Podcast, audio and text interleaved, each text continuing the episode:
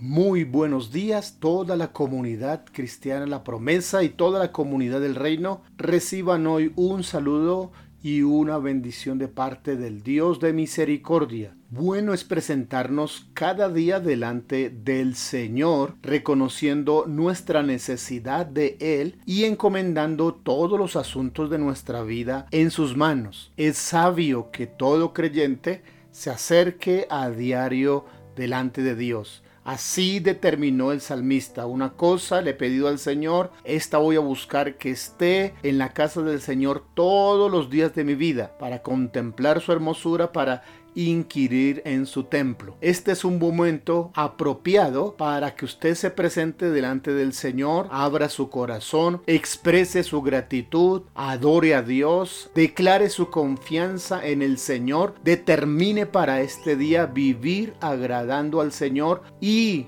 venza al maligno con su decisión.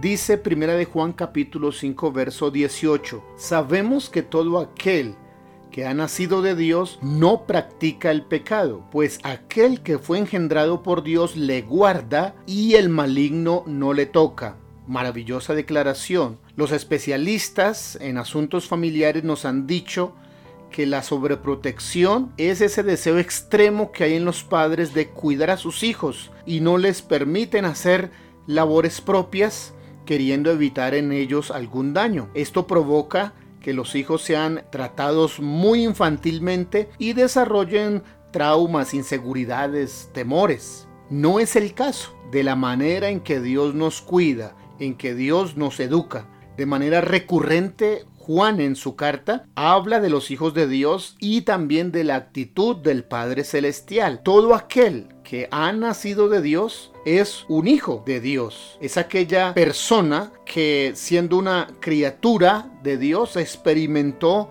un nuevo nacimiento. Así como lo habla el Evangelio de Juan. Necesidad decía Jesús, de nacer de nuevo. Aquel que es hijo de Dios recibió una nueva vida por medio de la obra de Jesús. Fue levantado de su estado de muerte espiritual por el Espíritu Santo y ahora vive para agradar a Dios. Si usted es un creyente nacido de nuevo, entienda que el Espíritu Santo le capacita para agradar a Dios. Todo el que es hijo de Dios no practica el pecado, dice Juan. Aunque siempre somos vistos como pecadores, la protección y la presencia de Dios nos aleja de pecar voluntariamente. Jesús guarda al creyente del pecado. Jesús conoce muy bien porque Él se hizo carne, porque Él experimentó la vida humana. Desde su experiencia humana, desde su naturaleza humana, sabe muy bien lo que es batallar contra el pecado. La tentación a la cual fue expuesto, dice Hebreos, revela que en todas las cosas fue tentado, pero aclara, no pecó. Así que Jesús es suficiente eh, sacerdote para compadecerse de nosotros y nos guarda, porque Él luchó contra el pecado desde su naturaleza humana. Cristo está a favor de usted si usted es un creyente, no solo para defenderlo de las acusaciones malignas, sino también de protegerlo de caer en el pecado.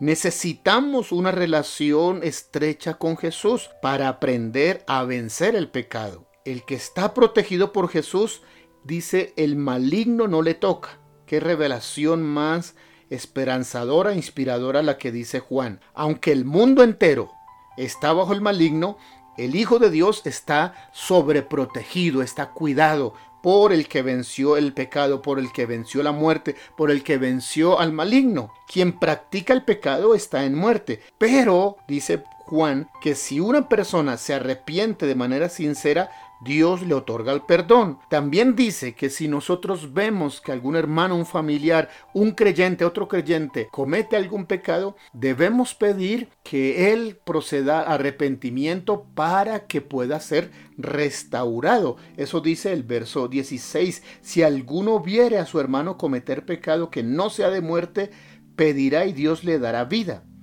Esto es para los que cometen pecado que no sea de muerte. Hay pecado de muerte, por lo cual yo no digo que se pida. Aquel que decide conocer la verdad y aún así practicar el pecado, entonces ha decidido escoger la muerte. Pero aquel creyente que está esforzándose, creciendo y de pronto entonces fue vencido por la tentación, otros creyentes, otros familiares pueden pedir delante del Señor para que haya arrepentimiento.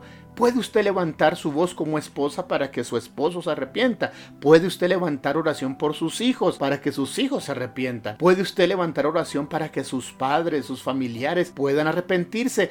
Y entonces salgan de ese pecado y Dios les otorgue el perdón. Aunque el mundo entero está bajo el maligno, Dios está protegiéndonos y nos otorga ese perdón maravilloso. Con Cristo podemos vencer la tentación, con Cristo podemos vencer el pecado, con Cristo podemos vencer al maligno y con Cristo podemos interceder y ayudar para que otros que están bajo el dominio del pecado sean liberados es buen momento. Levante súplicas, oración, interceda por los suyos y si usted está todavía bajo el dominio de un pecado, póngase delante del Señor. Él quiere perdonarlo, liberarlo y darle una nueva vida en Cristo Jesús. Este es un buen momento para el arrepentimiento, para la oración y para colocar sus vidas en manos del Señor.